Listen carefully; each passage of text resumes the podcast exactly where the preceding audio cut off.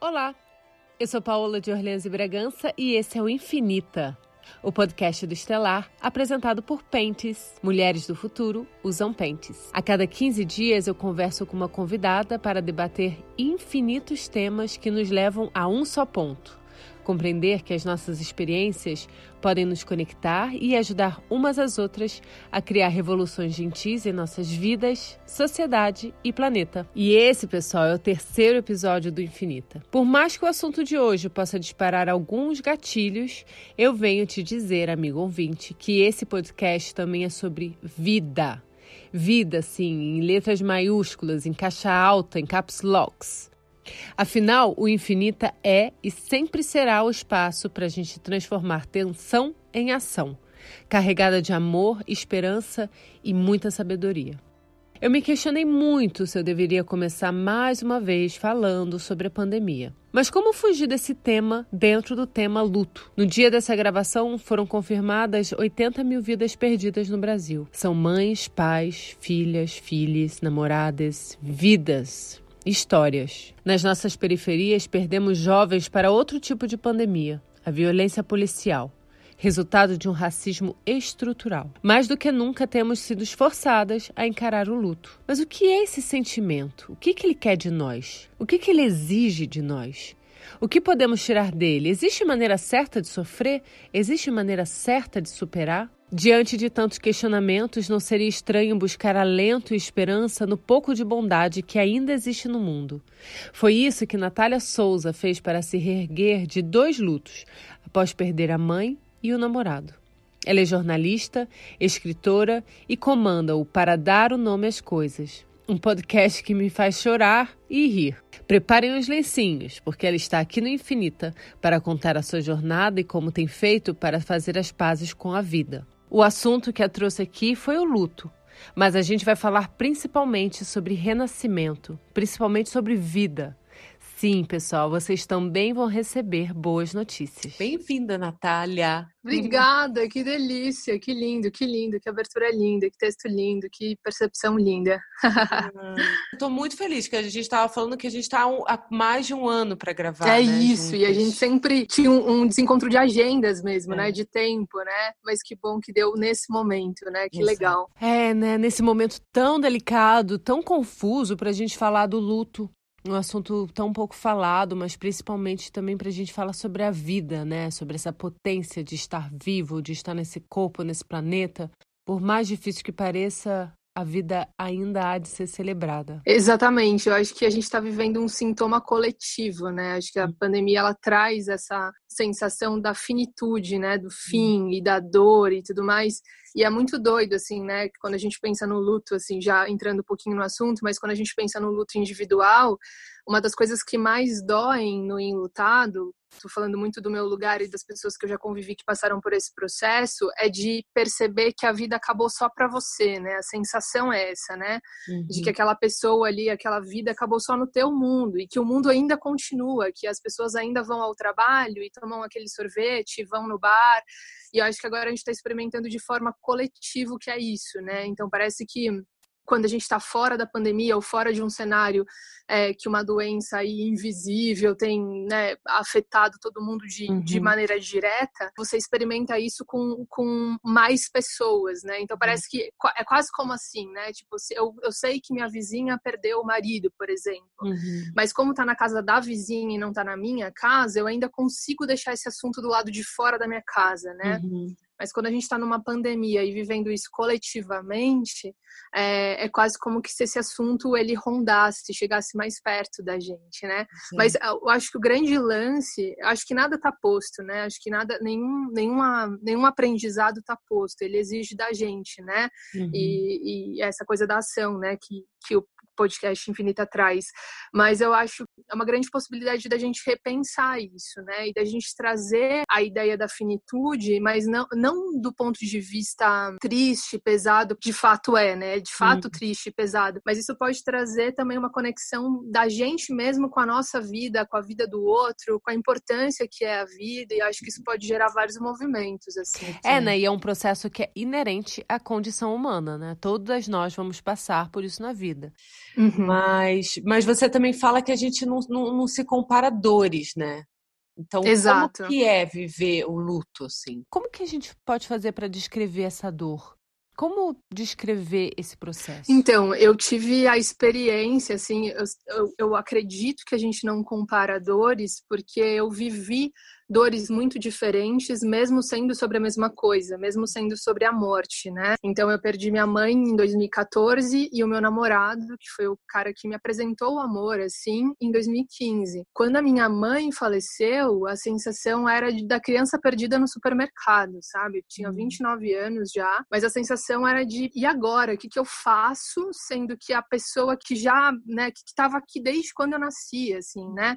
Não é que eu conheci uma pessoa depois que eu já já tinha feito várias coisas. A primeira pessoa que eu conheci na vida morreu. O que, que eu faço agora, né? Eu gosto muito dessa percepção, dessa humanização, principalmente quando a gente fala de, de várias mortes, como a gente está falando na pandemia, que o que dói na morte é justamente isso, é a singularidade, né? O uhum. que morreu foi um jeito de rir, foi um jeito de esperar a festa acabar para ir embora, ou de ir embora na primeira hora da festa. Uhum. O que morreu foi o jeito de da pessoa falar alô no telefone, de contar uhum. uma piada, de colocar o arroz arroz em cima do feijão, o feijão em cima do arroz. E quando minha mãe morreu, é, eu lembro que a primeira sensação, assim, a, primeiro, a minha primeira dor foi de quem vai me amar do jeito que minha mãe me amou. Hum. Isso para mim me dilacerou, assim. Eu, eu tinha uma sensação de cara, eu perdi um jeito de amor, assim, eu perdi um jeito de ser amada. E ninguém vai conseguir ocupar esse lugar. Eu, eu deixo sempre muito claro, assim, que tem uma família muito maravilhosa, onde o amor é a pauta, assim,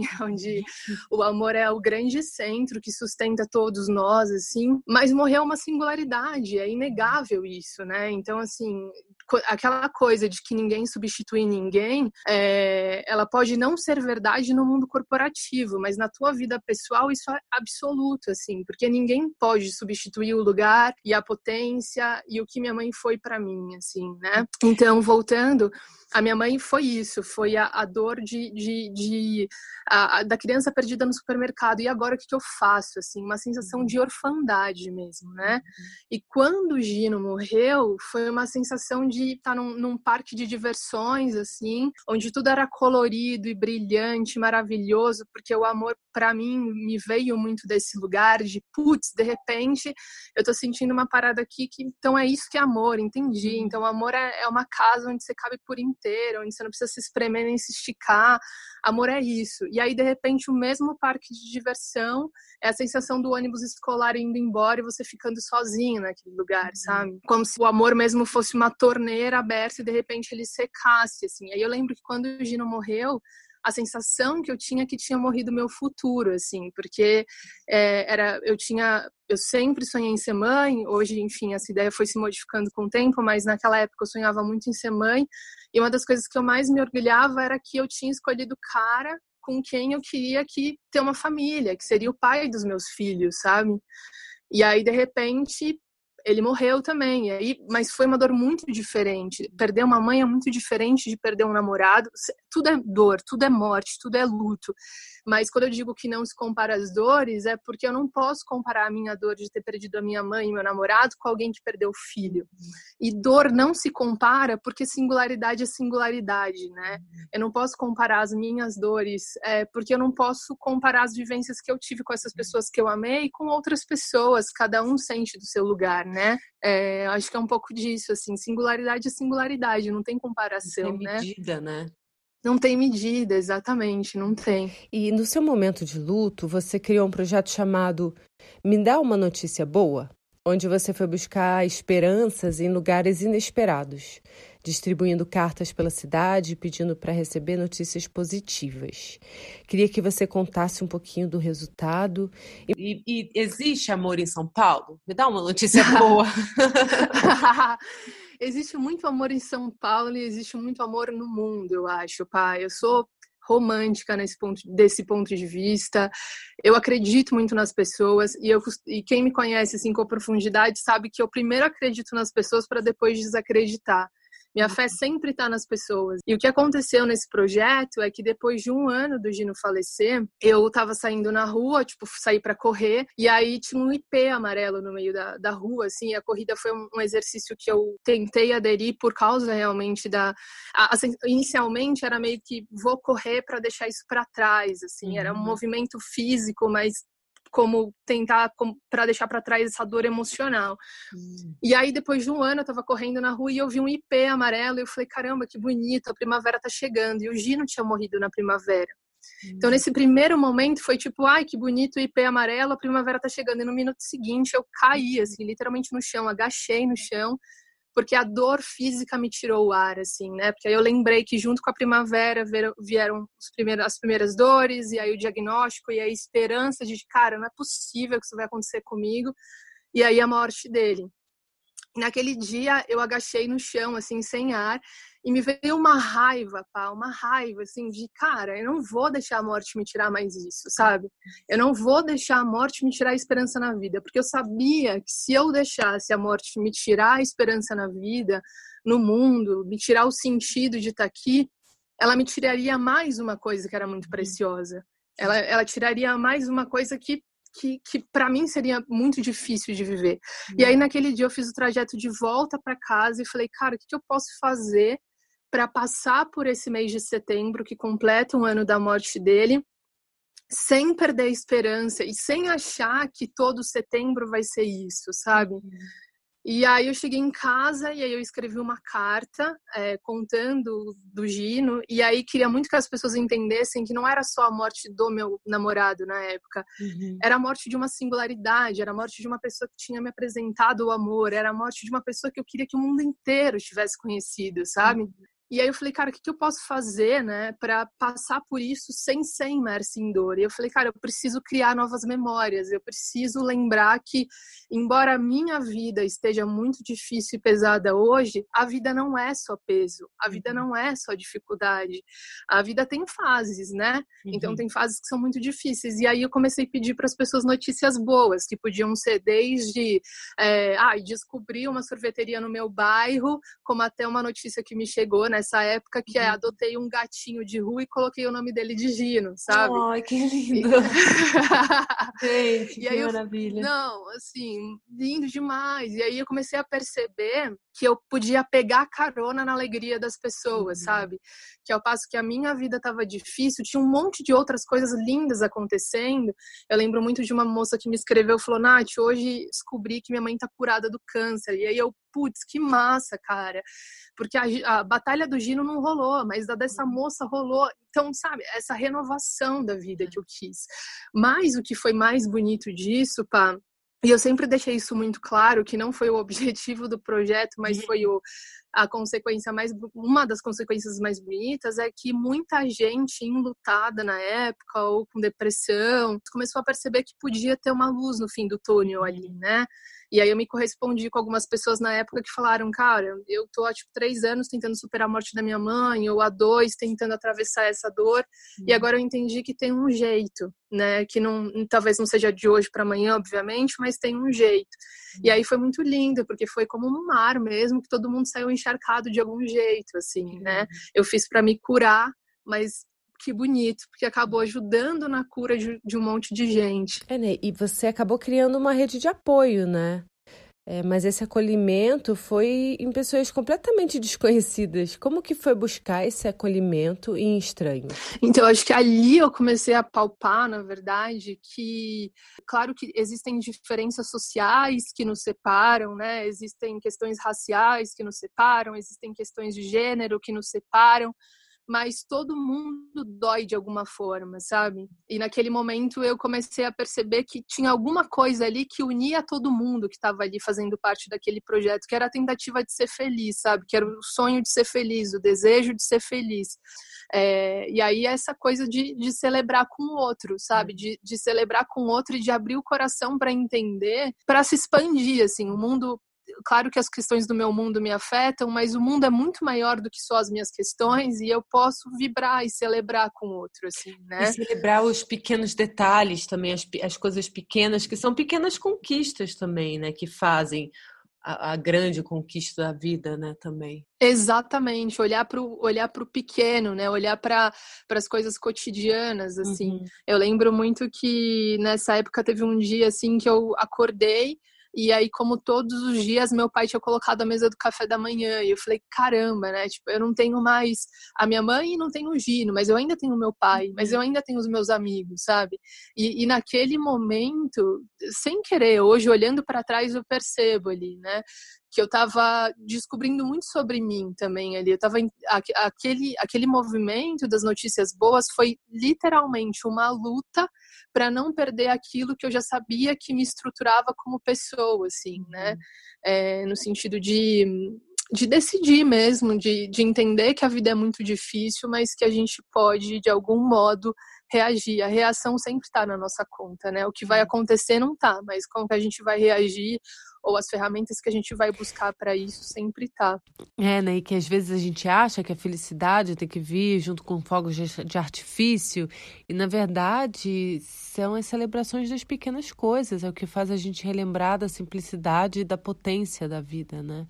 De lembrar das pessoas também que estão do nosso lado, enfim, de, de, de, de, viver com mais sabedoria e com mais felicidade, né? Exatamente. E acho que a gente, é, acho que é muito natural, né? Eu lembro que eu, eu fiz uma viagem para o Pará faz uns dois anos e eu estava indo para um, uma ilha, enfim, eu estava lendo um livro, assim que era a história de um rabino que estava se, se aposentando, né, saindo da, da, ali da, da área de atuação dele, e aí ele tinha um discípulo, e aí o discípulo perguntou para ele, falou assim, qual que foi a sua oração, né, você uhum. ficou 90 anos seguindo essa vida, qual que foi a sua oração? E aí ele virou para o discípulo e falou, ah, eu não pedi dinheiro, eu não pedi sucesso, eu não pedi reconhecimento, a única coisa que eu pedi foi para que eu não perdesse o assombro. E, hum. e, essa hum. história me toca tanto, cara, porque eu acho que é sobre isso, né? É uhum. É sobre a gente não perder o assombro, assim. É, até compartilhei recentemente que às vezes a gente se acostuma, mas se a gente parar para pensar todos os dias, né, o milagre que é o nosso corpo, né, uhum. o pulmão dilatando, né, abrindo os nossos olhos, abrindo e fechando, o nosso coração batendo, sangue circulando no nosso corpo sem a nossa decisão, sem o nosso uhum. controle, sem Cara, tudo, tudo isso harmonia, é um né? milagre. Né? Tudo é. em harmonia, assim, olhar as estações do ano, né? Hum. É, e eu ficava muito. Eu lembro também de uma vez, no, durante o processo do luto, né? Porque acho que uma coisa que é importante dizer sobre o luto é que o luto não é linear, assim, né? Hum. É, o luto não é um caminho só reto, assim. Então, eu lembro que várias vezes eu acordava assim e eu tinha a nítida sensação que eu tinha retrocedido todo o caminho que eu tinha uhum. feito, assim, porque tinha dias que a dor me invadia, assim, e me apequenava e, e, e me jogava no chão, e aí eu tinha que pacientemente de novo acolher aquilo. Uhum. E luto também tem muita raiva também, eu, eu, eu, tive brigas constantes com Deus, de tipo, cara, não é possível, cara, você tinha acabado, sabe, assim, até sem entender, assim, é. né? É, e eu tenho bastante preocupação em dizer sobre isso, porque como eu recorri a esses projetos para me estruturar. Hum. É, algumas pessoas que estavam enlutadas na época olhavam e falavam: Ah, eu queria chegar nesse lugar, eu queria uhum. fazer igual você. E aí eu sempre falo, cara, isso foi um caminho, que, um dos caminhos que eu uhum. fiz, né? Mas eu também, por exemplo, na época, pá, eu entrei, depois de uns quatro, cinco meses que o Gino tinha falecido, eu entrei no Tinder pra, e fiquei procurando uma pessoa que era uhum. parecida com o Gino ali, sabe? É, coisas irracionais, uhum. assim. Também estabeleci um consumo por compras ali depois de uns dois, é, três é, meses. disso bastante também, né? Exato. E eu acho que isso é importante dizer, assim, porque é, embora Uma Notícia Boa tenha sido um projeto muito lindo, que eu tenho muita orgulho e admiração, assim como toda pessoa enlutada, eu também tive é, cair em buracos, que aí depois eu falei, puta, caí no buraco, tenho que levantar e sair de novo, assim. Uhum. Porque a luta é luto, né? E luta é dor, luta é raiva, luta é culpa, luta é tudo isso, né? E na vida, né, a gente vai procurando vários caminhos, tentando acertar, e nem sempre dá certo, né? E tá tudo bem, é tudo válido, tudo faz parte dessa evolução. A gente precisa fazer as pazes com os nossos processos, né? Entender que eles fa fazem parte mesmo. Mas sobre essa raiva, como fazer as pazes com essa emoção? Olha, a minha resposta mais sincera é o tempo, assim, uhum. é, é, tempo, assim, eu senti muita raiva, assim. e posso te falar uma coisa com sinceridade, eu senti, eu senti raiva do Gino, por exemplo, uhum. e senti raiva da minha mãe, assim, de como é que vocês fazem isso, e o Gino era mais específica, porque eu falava assim, então era melhor nem ter conhecido, cara, se era para perder, era melhor nem ter conhecido, sabe? E aí foi um tempo até, é, até fazer as pazes com isso e até entender que não era sobre isso, assim, uhum. né? hoje eu falo assim que eu tenho muita gratidão pelo nosso tempo ter coincidido assim né porque a gente ficou quatro anos juntos e, e a gente poderia não ter, conhecido, não ter se conhecido a gente poderia não ter, ter se encontrado a gente poderia não ter é, ficado tanto tempo e ele poderia não ter me marcado por muito tempo né mas eu lembro exato o exato momento em que essa chave virou assim foi literalmente tempo. Uma coisa que eu fiz foi eu acolhi a minha raiva, assim. Eu não me sentia culpada por sentir raiva, sabe? Então, quando eu senti raiva, eu senti raiva. E aí eu escrevia coisas do tipo cara, eu tô com raiva, por que, que você fez isso? É, antes de, de fazer o projeto e depois o livro, eu tinha um diário ali que eu escrevia sobre isso, assim, e eu acho que foi muito importante acolher a minha raiva. Mas eu lembro de um dia que eu tava no meu quarto e aí eu fui pegar um, uma coxa em cima do meu armário, e aí eu lembro que estacionou uma palavra na minha cabeça que era perseverança, né? Que é continuar apesar de. E acho que naquele momento, assim, depois de muito tempo, depois de sentir muita raiva, as coisas foram se ressignificando, assim. Uhum. E aí eu entendi que é, tinham, teria, eu teria pessoas que, eram, que seriam extremamente importantes na minha vida, mas que elas não, não seguiriam comigo até o fim do caminho. E aí pode ser desde porque elas faleceram no caminho, ou seja, porque elas decidiram não seguir junto, mas que é muito mais sobre o tempo e a qualidade que você passou do que sobre é, o tempo cronológico. E hoje eu sigo com eles extremamente acomodados dentro de mim, assim. Eu falo muito que quem me vê hoje e me vê com meu cabelo crespo, black power alto, conhece o Gino, porque o amor dele me curou dos uhum. meus medos, assim, ele, o amor dele me devolveu para mim. Quem me vê hoje realizando os meus sonhos e, e, e continuando com a vida, vê minha mãe, porque uma coisa que minha mãe sempre falava era isso também, né? Uhum. O dia que eu não estiver mais aqui, eu quero que vocês continuem. E aí isso foi uma coisa que eu aprendi com ela. Quando a gente continua, eles continuam com a gente. E aí a gente se pergunta, né? Então, o que, que é a morte, né? O que, que é? As pessoas podem deixar de viver, mas não precisam deixar de existir, né? É, eu acho que a gente vive é, numa sociedade, de modo geral, que critica ou condena muito a raiva, né? Hum. Raiva faz parte do luto e a raiva precisa ser sentida. E é, e é muito também de, de, de, de sentir as dores da vida também, né? Independente se é um uhum. luto ou se é uma dificuldade, é você olhar aquilo.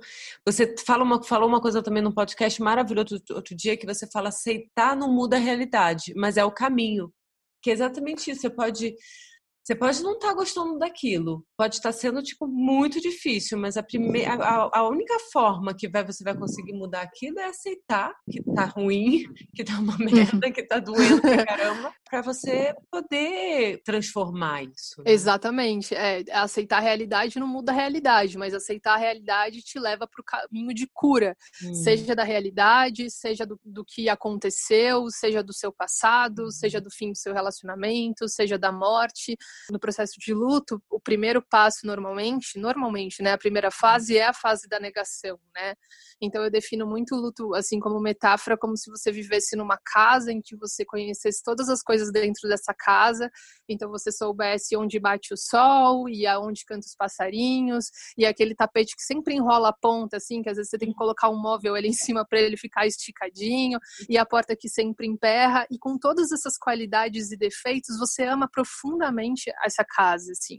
Uhum. E aí o processo de luto é aquela barragem que estoura enche de água a sua casa, você vê seus livros ali, os seus móveis, é, tudo da sua casa imerso embaixo da água. E o processo de negação, que normalmente é a primeira fase do luto, é você saindo dessa casa, fechando a porta da casa, sentando na calçada e fingindo que tudo aquilo que destruiu sua casa não aconteceu. E aí você começa a caminhar para o caminho de cura no luto, é uhum. quando você abre a casa e fala: caralho, brother, tipo, realmente encheu de água, realmente destruiu tudo realmente isso tudo que era muito precioso para mim tá embaixo d'água.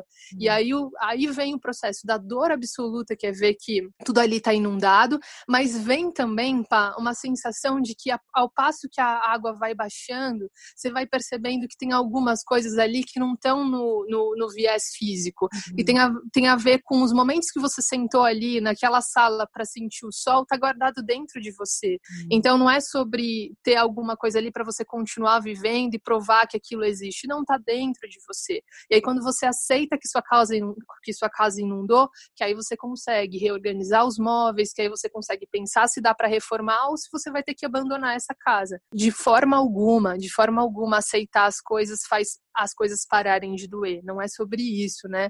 Mas é aceitar as coisas que você pode mudar as coisas, ou mudar as coisas ou mudar você, né? Uhum. E acho que isso para mim, assim, quando eu entendi, valeu para muita coisa, assim. Aceitar as coisas faz com que você consiga acolher, ou mudar, ou transformar, ou é. pensar em ferramentas, né? Enfim. É, porque são essas histórias que, que marcam a nossa existência, né? Podem ser experiências boas ou ruins, mas é isso que vai transformar. Depois delas, a gente nunca mais vai ser a mesma, mas mas é, é, é, ressignificar é o que faz a gente sobreviver, né? E como, como quais foram as suas ferramentas para ressignificar a, a dor ou, ou, por exemplo, voltar a acreditar no amor novamente? E enxergar a vida viva novamente? A ferramenta que eu encontrei foi dar um sentido para isso, assim. É, eu não acho, não acho mesmo, assim, que essas duas mortes aconteceram para que eu crescesse. Uhum. Mas uma vez que essas coisas aconteceram, eu cresci, sabe? O que torna as coisas ruins ou boas é, às vezes tem muito a ver com o nosso ponto de vista, assim, né? Lógico que eu adoraria que eles ainda estivessem aqui, mas o que, que eu posso fazer uma vez que eles não estão? Isso não está no meu controle, sabe? É, então, o que fez com que essas experiências ficassem menos traumáticas para mim ou mais possíveis de serem vividas foi dar um sentido para elas. Uhum. É, para mim foi isso, assim. Aí hoje eu falo, assim, é, lógico que o luto é muito difícil, mas assim, o que eu cresci depois dessas duas experiências não está escrito, assim. O que eu entendi, é, o que eu consegui despertar, compreender, não está escrito. Eu lembro de uma história, uma vez que eu estava lendo uma reportagem de uma moça que foi vítima daqueles tráficos de humanos lá, o que é uma uhum. coisa horrenda e tudo uhum. mais, absurda, e aí ela acabou transformando isso num projeto, numa ONG para ajudar outras mulheres. Uhum. E parece que essa é uma ferramenta que a humanidade às vezes usa, assim, né? Acho que usa com bastante frequência, que é dar um sentido para isso, né? É, como que eu posso usar essa minha história, essa minha dor para uhum. fazer alguma outra coisa, assim, né? Para mim tem esse lugar, assim, para mim foi esse lugar. É realmente uma ferramenta muito potente, ressignificar a dor e ainda poder ajudar outras pessoas que passaram pela mesma experiência. E eu acredito que vem muito do lugar de fala e de escuta, né? Falar é um potente remédio. Primeiro porque a gente se escuta, né? A gente escuta as nossas emoções que saem da nossa boca, que às vezes vem em forma de dor, vem em forma de lágrima, mas também é uma forma de dar nome aos sentimentos, né? Eu escutei também uma frase outro dia que escutar é o novo abraço. É, como que você vê esse processo de escuta, de troca? É um processo necessário? Foi, foi necessário para você? Nossa, absolutamente, assim, e é, é muito complexo isso, né? Porque ao mesmo passo que escutar é, alguém que está passando por um processo como esse de dor é extremamente importante, a gente tem um grande tabu na sociedade ocidental que é o luto. O luto é um tabu, né?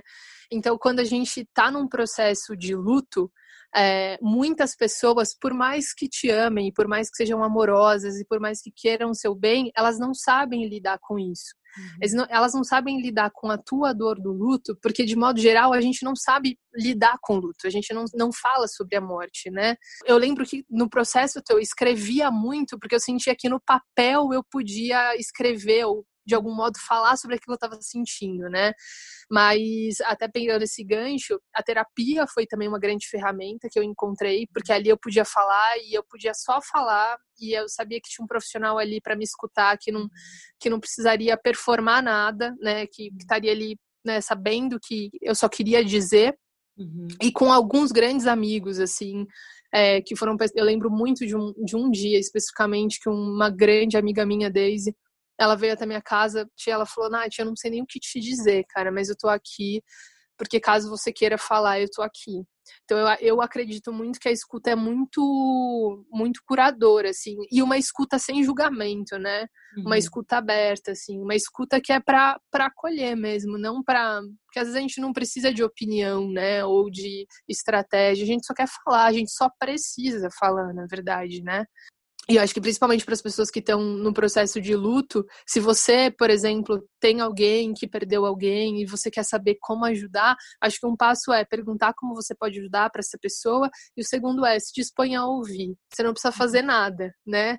É, acho que só ouvir já cura muito, já sara muito, já a pessoa já se sente muito acolhida já, né? E quais foram as suas melhores ferramentas? Você acha que a terapia foi uma delas? Sim, a terapia me ajudou muito é, e me ajudou muito a entender o meu processo. O, o, luto ele traz uma, uma sensação de inadequação muito forte, né? Porque é você vivendo uma dor muito grande enquanto as pessoas estão vivendo outro momento, outras coisas, né? E, e também me manter perto de pessoas que, que me conheciam e que estavam dispostas a me ajudar, assim. Uhum. Isso para mim foi um grande desafio também, aceitar ajuda, me deixar ser ajudada, sabe?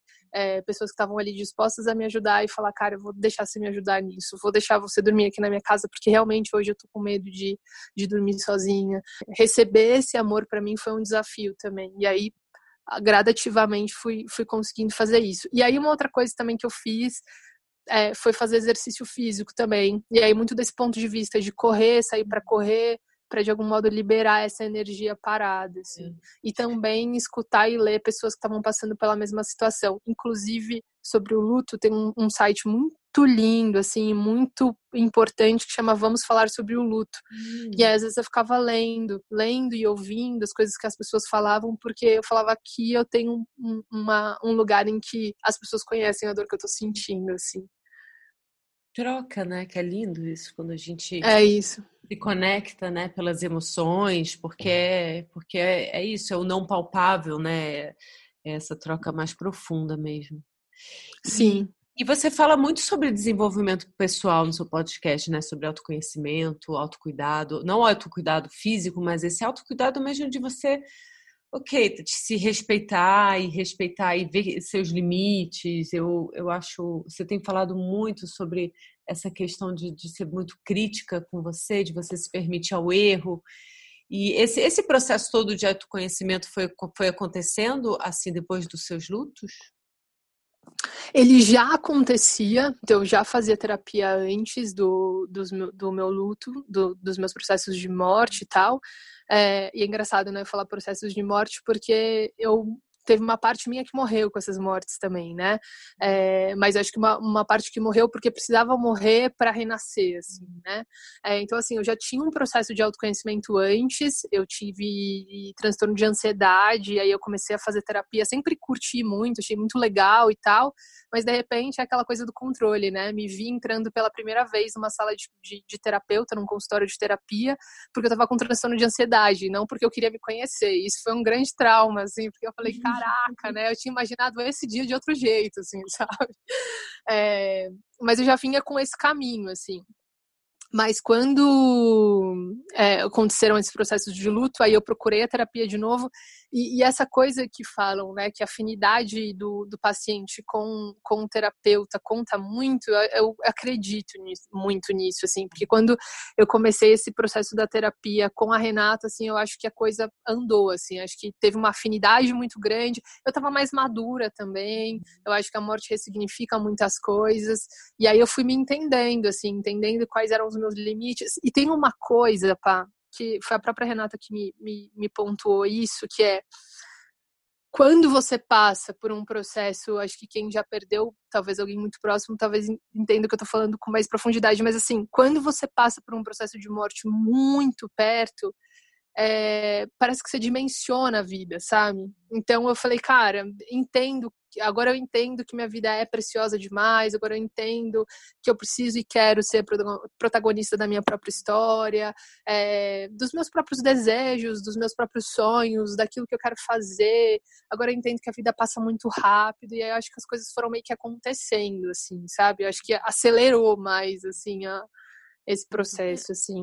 Você, a gente falou um pouquinho no começo sobre esse, eu nem sei se essa palavra existe, hein, sobre o luto hum. coletivo que a gente está falando, hum. né? E não somente da pandemia, mas principalmente desses casos de violência, de racismo, homofobia, é, é um genocídio assim que a gente vive, né?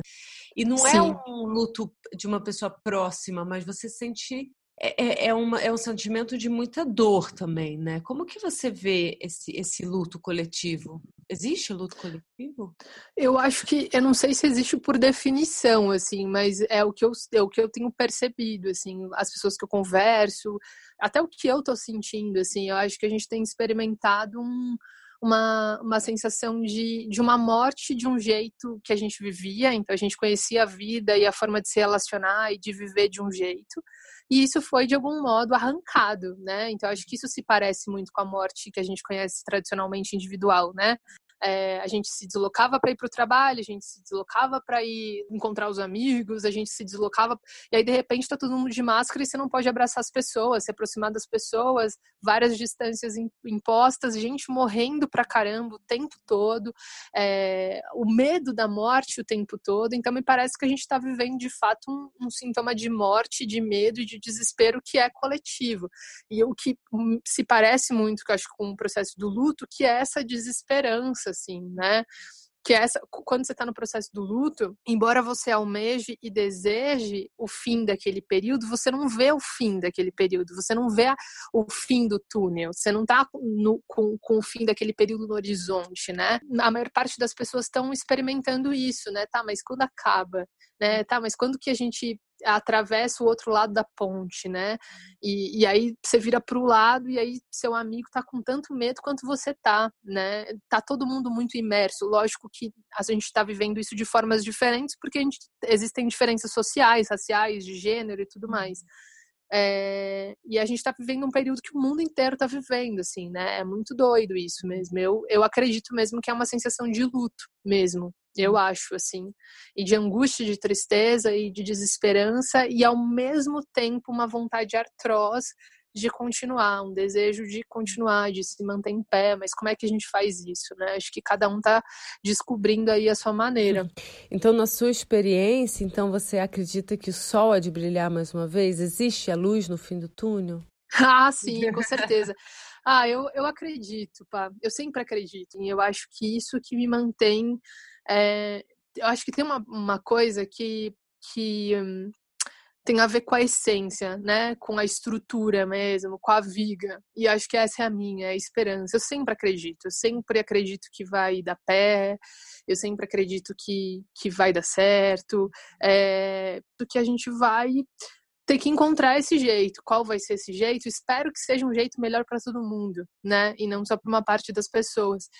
É, e é muito duro de pensar nisso, reconhecendo que esse jeito que eu gostaria que fosse já não foi para muitas pessoas que estão enlutadas e sofrendo aí perda de seus entes queridos dentro dessa pandemia, né? Mas eu sempre acredito, eu sempre acredito que o ser humano tem potências infinitas, assim, com o que é incontornável, de superar, se não é de resolver, mas de atravessar, se não é de atravessar, mas de inventar outro jeito, sabe? E eu acho que a gente tem uma escola, assim, de antepassados assim ficou pensando né, em outras mulheres pretas por exemplo que passaram por coisas absolutamente difíceis né e, e permaneceram né e continuaram. Algumas morreram de fato para que a gente continuasse mas enfim. Eu sempre acredito eu acho que tem esperança aí no cenário assim mas a gente vai ter que dar um jeito de se encontrar nesse meio aí. Acho que esse é o desafio. É, né? Que também é uma forma de honrar as antigas gerações, a, a manter a chama acesa, né? De transformar realmente, se não por nós, mas de transformar e ressignificar uh, para as próximas gerações, né? Nessa infinitude da vida, morte e vida que a gente que a gente vive. Exatamente, exatamente. vai descobrindo as ferramentas no caminho. E talvez esse, esse seja o grande desafio dessa época, de descobrir as ferramentas no caminho, viver um dia de cada vez, né? Yeah. É. Eu acho. Um dia de cada vez, né? No presente, exatamente. E por falar em ferramentas, em estar no presente, eu queria muito que você propôsse um exercício para quem está escutando a gente nesse podcast. Alguma coisa que tenha ajudado você no seu processo, na sua vida, que possa beneficiar outras mulheres. Tá. É, eu vou falar uma geral, assim, tá. uhum. para mim o que sempre ajuda é a meditação uhum. e, e, tem meditações guiadas na internet, meditações curtas, é, tem um canal que eu gosto muito que é o Yoga Mudra, que são meditações que eu me identifico muito, que sempre me centram, é, mas tem uma coisa que eu faço, assim, e que para mim sempre ajuda, assim, que eu acho que é um exercício de reconexão com você mesmo, assim, de, de, de compreensão. Toda vez que eu tô muito angustiada, é, principalmente assim quando eu tô me sentindo de algum modo culpada ou de algum modo angustiada com, com as questões todas, eu sento de pernas cruzadas.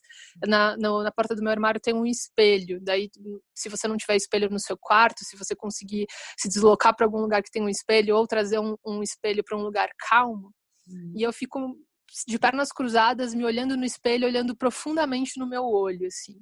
É, e normalmente quando eu faço isso, me vem depois de um tempo uma emoção muito grande, assim. Aí eu fico olhando pro meu olho, olhando no meu olho ali por um tempo, estabelecendo essa conexão comigo e aí começo a repetir algumas palavras do tipo: eu te perdoo, eu te compreendo, eu, eu amo você, eu consigo entender o que você fez, eu consigo te entender, a gente vai continuar juntas, a gente vai encontrar uma forma de sair disso, você pode contar comigo, tente mais uma vez. E eu vou dizendo palavras que que, que eu diria para uma melhor amiga, sabe? Que eu diria para uma melhor amiga num dia de angústia, o que eu diria para uma melhor amiga num dia de tristeza, o que eu diria para uma melhor amiga num dia é, em que ela achava que as coisas tinham se perdido, assim.